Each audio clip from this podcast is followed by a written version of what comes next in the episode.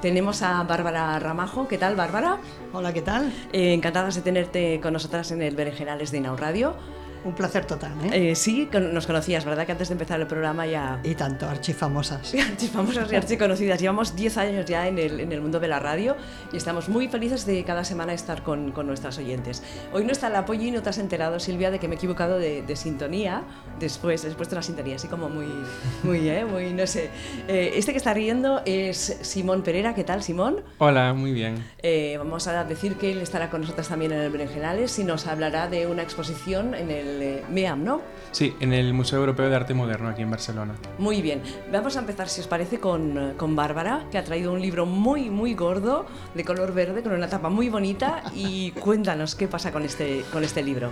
Bueno, este, libro, este libro espero que sea ah, la bomba, vamos. La bomba, la bomba, y que sea nuestro libro de cabecera desde hoy hasta, hasta el final de, de todos los tiempos, ¿no? Total, total. Eh, puc parlar català? Sí. Va, fantàstic.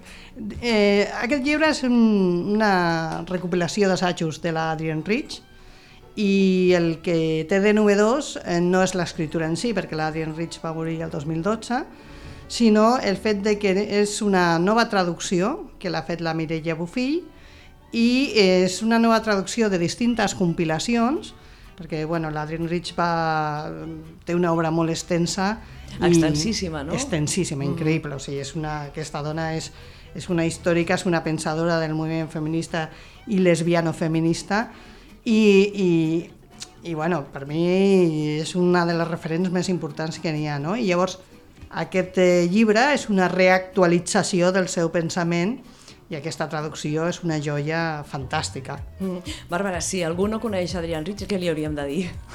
L'hauríem de ratllar una mica, no? Sí, sí, totalment. bueno, l'Adrian Rich, per les feministes i per les lesbianes feministes sobretot, és un referent superimportant perquè ella va, va escriure al 80 un, un article que va ser molt famós, que es, va, eh, que es deia i es diu Heterosexualitat eh, obligatòria i assistència lesbiana, eh, del que ja corren versions i han debatut i, i ha estat super, super important perquè donava un, un vincle molt estret entre les feministes i les dones dissidents al hetero-etno-cis patriarcat i eh, les lesbianes, no? I llavors ella va teoritzar sobre l'existència lesbiana, sobre el contínuum lesbià i, i, i sobretot està molt preocupada per lo que eh, en la traducció de la Maria Milagros Rivera Carretas, Garretas que, que es manté en aquest llibre, aquesta traducció és l'única que es manté, per, pel que va significar quan des de fa molts anys, des del 96, en fa l'efecte que es va traduir i es va publicar a Duoda, doncs va ser un impacte tan important entre les feministes i les lesbianes que la, la Milagros eh, va traduir com la cancel·lació de l'assistència lesbiana. No? Llavors, tot el que la, es, aquest article de l'Adrian Rich, el que estava super, super fi- capficada en, en, en, en això, en, en, en treure a la visibilitat dins del moviment feminista eh, l'assistència lesbiana i lluitar contra aquesta cancel·lació que en realitat és un esborrat que es fa constantment, no, per, no només per part de la societat, sinó també per part dels feminismes. No? I llavors per això és una referència fonamental. Mm, o sigui que totes les que ens estiguin escoltant, aquest llibre l'han de tenir, l'han de llegir. L'han de tenir, absolutament, absolutament. I a més estic molt orgullosa d'haver- fet la introducció, que Clar, per mi això... tu ets, no ho hem dit, però tu ets l'autora de, de la introducció de, del llibre. Sí, sí, això és un honor, un honor i un plaer. En el moment que, que la gent de Capitán Swing m'ho va proposar, sigui, la mateixa editorial va anar a Sí. espetegar tu. Sí, sí, sí, clar, jo em vaig sentir absolutament honorada i vaig dir, i tant, i tant. Eh, per mi ha estat un plaer absolut capbussar-me en, en tots els articles que la Mireia Bufell ha traduït i, i, i vertebrar-los i, i donar una veu, no? I, i bueno, és una de les coses més bonites, maques que, que he fet, no? Mm, felicitats per, per la introducció. És, diem, Gràcies, introducció o pròleg? Co- Com ho hauríem de dir? Bueno, sí, bueno, eh, eh, Li han dit introducció, Sí, eh? però en mhm. realitat és el mateix, és un pròleg. El que passa que després la mateixa Adrian Rich fa un Sí, pròleg, eh, eh. i llavors, clar, per no dir pròleg, pròleg m'imagino que li hauran dit introducció. No? Ah Vas estar molt de temps per tenir acabat el, la, la, la introducció? No. Quant temps vas estar treballant? No, no, no, no, no, perquè precisament jo estic treballant a l'Adrian Rich molt, perquè Vale. estic fent una tesi Vale. sobre el cuerpo lesbiano, la asistencia lesbiana y las violencias fantasmas. I llavors, clar, és, a més estic justament en el moment de treballar a l'Adrian Rich i llavors, clar, la tinc bullint al cap, no? I, i això ho sabia la Mireia Bufí i, i, i llavors, doncs a partir d'aquí va sortir aquesta, aquest plaer de participar i bueno, clar, jo he, ho he gaudit molt i com que ho, ho he gaudit Mm. molt us recomano moltíssim no? perquè a més eh, és una teoria que està molt actualitzada és a dir, la gent pot pensar hòstia, aquesta tia que va Sí, no? escriure això als, als 79, als 80 i, i, i què fas llegir allò que és un... no, no, no, no. Tu, tu poses a llegir i és fascinant l'actualitat que té els seus textos Mm, és com si s'hagués escrit ara, no? Sí, bueno, els contextos hi Són sí. val? Però, però a nivell de teoria, eh, mira, per exemple, l'Adrian Rich. Eh, L'Adrian Rich va entrar en el feminisme a partir dels 41 anys, Sí, val? mhm. i va entrar en el feminisme a partir de- d'una vaga de dones que ella va començar a repartir És veritat, propaganda. sí, no? sí. Llavors, clar, eh, jo vaig llegir això i vaig pensar, ostres, tu, aquí fem la segona vaga de dones i pensem que hem descobert el món i resulta que, que, que el 79 o, saps? Que ja estaven fent una vaga de dones i resulta que n'hi ha hagut moltes més. I l'Adrian Rich, en un pròleg de Sangre, Pan i Poesia, ella eh, parla de d'un fenomen que va estudiar i que va eh, conceptualitzar la seva nòvia, que va, que va ser la Michelle Cliff, que es diu el fenomen de la interrupció. Val? I el fenomen de la interrupció és eh, doncs, quan pensem que som les primeres en fer una cosa i no, ja n'hi ha hagut gent abans que l'ha feta, el que passa que, és, que, que, bueno, que això s'interrompeix, les genealogies feministes se, eh, apareixen de forma esporàdica i sembla que doncs, doncs, eh, que, som, que no n'hi ha hagut res abans, no? Llavors, eh, clar, I, I per què pensem això? Per què no hem fet recerca? Per què no ens hem informat? No ens hem informat? O perquè... No, no, perquè es perd, vull dir, Es perd. es perd, uh -huh. es perd, o sigui, perquè no n'hi ha una continuïtat en el coneixement, no? I, bueno, eh, l'Adrian Rich diu perquè n'hi ha moltes eh, eh, forces que, que intenten que, que no coneixem aquestes lluites Vale. prèvies també, no? Però bueno, aquest fenomen de la interrupció és molt interessant perquè, per exemple, ella té un article que, que entre tots, per mi és el més crac que n'hi ha, que el vam debatre a Queroseno, ai, a Queroseno, perdona, Abollos en teoria. a Bollos en sí. teoria, si és que abans de, de Queroseno sí. Sí. n'hi havia un altre grup de debat i ara se m'ha anat el sant.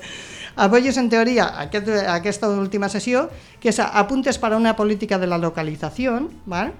Que en, en aquest article és increïble la- l'actualitat que té a nivell de teoria, no? perquè eh, està escrit al, al, re, al 79 i planteja coses que posteriorment mm, han obert el, el món teòric actual, no? No sé, planteja, acaba l'article dient nosotras quiénes somos ese nosotras, no? I llavors, clar, això mm, és Judith Butler que ho va començar a dir al 90, vull dir, molta... mm, ho fa molt abans, no? I en el tema del racisme igual, ella diu a mi se'm, se'm, va, se'm va llegir com a blanca abans de llegir-se com a dona, no? I, i, I això de la política de la localització, per exemple, ens recorda a la dona Haraway, a lo de los, los conocimientos situados, que també és del 91, vull dir, que ella és una tia molt lúcida, la, la Adrienne Rich, que va dir coses que després han, han obert eh, uns camps teòrics molt potents y en canvi, aplicando lo del fenómeno de la interrupción, ¿no? Es como que se olvidó que Ajá. estaba ella antes, no? Sí, sí, sí, I sí. les genealogies no ho recullen, això, no? Ahà. Bueno, per mi ha estat un plaer total i jo la recomano moltíssim, eh? Ella... Uh, quina... Ah, no, bueno. Pregunta, pregunta. Sí, en, eh, que m'agradaria saber què és el que t'impacta de la personalitat de la- de l'Adrian Ritz. M'impacta la capacitat que, fe, que té ella d'aplicar la interseccionalitat val, als seus escrits. Ella escriu de forma inter, interseccional. Ella escriu des de la política del cos, val, situadament en la seva localització i la seva corporalitat tenint molt en compte el racisme, tenint molt en compte la classe i tenint molt en compte la sexualitat.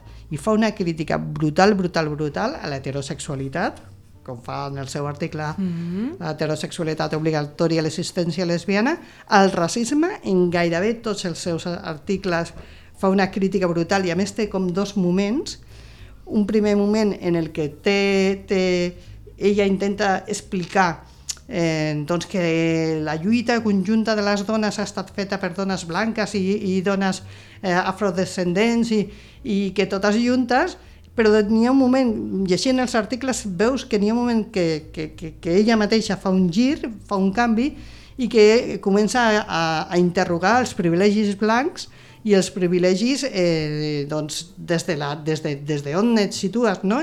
I llavors ja no té cap condescendència a la blancura i també una altra cosa que fa és eh, explorar amb, el, amb els seus articles el tema de la blanquitud ferida, no? allò de, de, de, de que quan eh, fas una crítica a la centralitat de, de, de, la, blanc, de la blancura, no? de la blancor, doncs eh, aquesta immediatament la gent és, és, eh, s'esvara i, és, i reacciona mm, de forma defensiva. I Tocar ella, el seu ego, no? Sí, sí, però tot sí. això ella ho té integrat en la, en la seva teoria.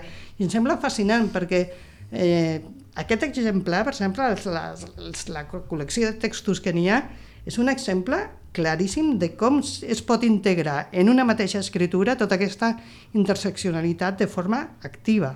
Uh -huh. Bueno, a mi jo estic flipada amb ella, eh? Tu, tu coneixes doncs, la seva vida en profunditat. Ella eh, va tenir tres fills, es va casar sí, i sí, sí. després com fa el pas aquest a, a compartir la vida amb una dona? Sí, bueno, clar, jo per, per, per fer aquesta introducció em vaig tragar unes quantes biografies, no? I el que vaig trobar super fascinant és que a les biografies es minimitzava molt el apartado lesbiano, ¿no? Ah. Entonces era todo esto, ¿no? Y se casó con este hombre que era un judío cecaní i tota la història del tio, no? O, i, i era filla d'aquest home i el seu pare i els poemes i tots els poemes del pare, no? I clar, eh, efectivament ella es va casar, va tenir tres fills i ella no era feliç.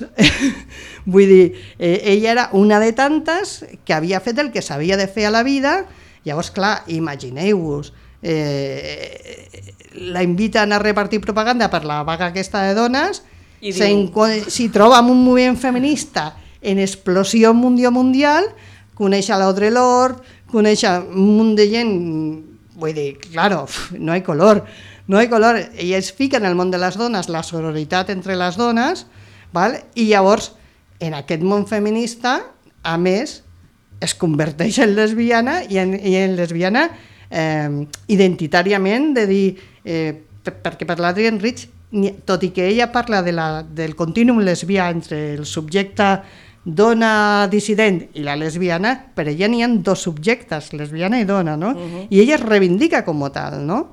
I, i, I tot i que es reivindica com a tal, és molt curiós com a les biografies aquest element va desapareixent, va desapareixent, i jo volia fer una introducció que posés sobre la taula el seu lesbianisme com, amb, amb tot el pes que ha tingut a la seva vida, no? Uh -huh. Però una pregunta, quan dius que es converteix en lesbiana, ella eh, tenia consciència ja des de la seva adolescència o, o, o ja des de ben petita o va ser més tard quan, quan va fer aquest exercici d'autoconeixement i, i ho va identificar? Això, bueno, a, això no sabrem mai. Eh? això no sabrem mai. El que sí et puc dir és que en aquella època i en aquell context moltes dones de vides heterosexuals de sobte es van trobar amb el lesbianisme perquè el lesbianisme dins del moviment feminista era com un, com un, com un gran espai per poder devenir el que volguessin.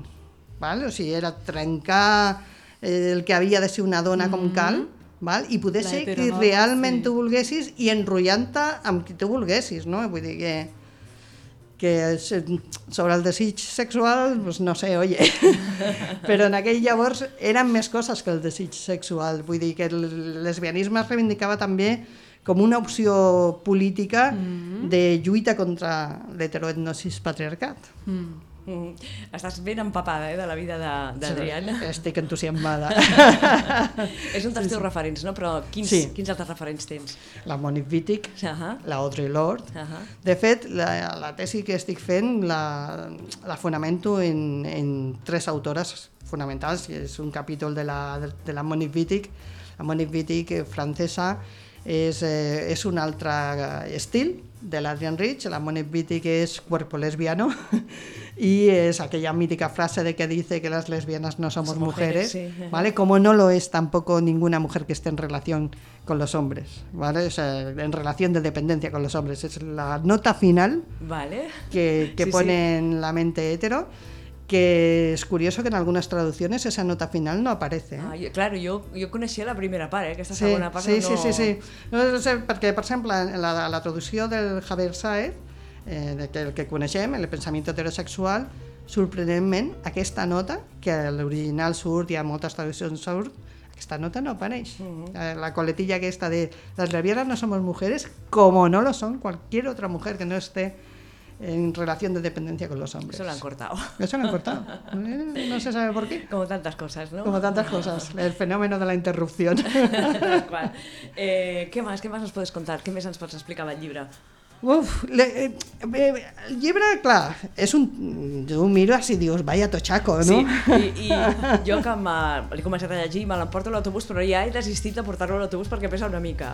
és, és per, a, per, a, perquè, clar, té com 700 i pico pàgines, no? Sí, sí, sí, sí, sí, sí. Clar, aquest llibre realment és un llibre... Eh, és un llibre que pots aprendre molt de la trajectòria del lesbianofeminisme, no? Mhm. Però, clar, eh, ho has de contextualitzar molt, eh? Llavors, eh, a la introducció faig un repàs i una mena d'itinerari de lectura dels textos que a mi m'han frapat Mhm. més, ¿vale? Clar, n'hi ha molt més, vull dir, és un llibre que, que, que, que trigareu, eh? I que podeu triar un article i, i llegir-ho i pensar, en, pensar al respecte, però s'ha de contextualitzar. Per exemple, jo que sé, tots els apartats sobre...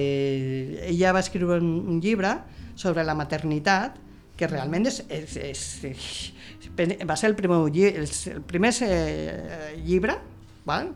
va ser sobre la, maternitat. I les lesbianes eh, entrava... Ella ja, ja era lesbiana quan va escriure aquest llibre, però és, és un llibre més sobre l'experiència de la seva maternitat, Ahà. Però de, totalment desmitifica el tema de la maternitat, parla de la, de la mala mare... Vull dir, ella tracta molts temes i a més eh, fa coses molt interessants com, com dir que mm, temes com la maternitat, que en aquell llavors no tenien tan clar que fossin coses molt de lesbianes, ella deia això és un tema de lesbianes, no? L'avortament és un tema de lesbianes. I, i per què ho deia això, no? Per, per, perquè l'avortament pot ser fruit també de les violacions. Mhm. Vull dir, tu, tu pots tenir relacions vul- sexuals volgudes o no, però l'avortament és un altre tema, per tant és una lluita conjunta.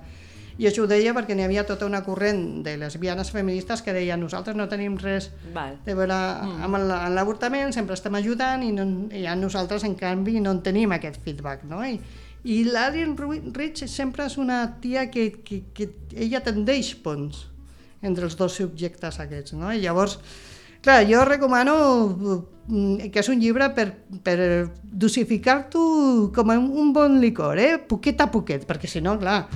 Sí, eh, no, s'ha s'ha de pair, l'has de llegir i sí, és, el que tu Sí, dius, sí. no? Llegir un article, pair-lo i després Exactament, donar-hi unes quantes exactament, voltes. sí, sí.